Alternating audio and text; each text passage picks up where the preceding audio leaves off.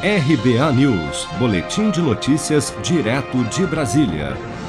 O governo de São Paulo recuou nesta quarta-feira e suspendeu a fase vermelha, a mais restritiva da quarentena, aos finais de semana em todo o estado. Com isso, restaurantes, shoppings, salões de beleza, academias e outros comércios não essenciais de regiões que estavam na fase laranja poderão reabrir já no próximo sábado, dia 6 de fevereiro. Apenas bares seguem impedidos de abrir aos finais de semana e entre as 8 da noite e 6 da manhã durante a semana.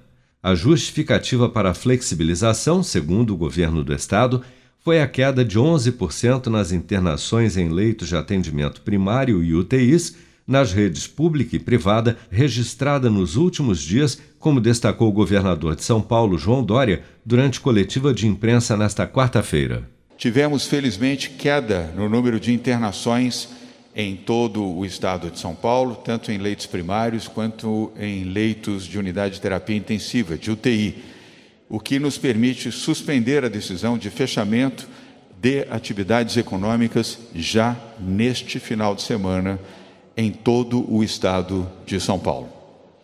Tivemos uma diminuição de 11% no número de internação por Covid-19 nos leitos públicos e privados. E o governo do Estado de São Paulo entende que, através do seu centro de contingência do Covid-19, podemos permitir que as atividades de final de semana sejam retomadas em todo o estado de São Paulo. Seguem na fase laranja do Plano São Paulo Presidente Prudente, Sorocaba, Araçatuba, são José do Rio Preto, Araraquara, São João da Boa Vista, Piracicaba, Campinas, Sorocaba, Registro e a Grande São Paulo. Na fase vermelha, a mais restritiva estão Marília, Bauru, Taubaté, Barretos, Franca e Ribeirão Preto.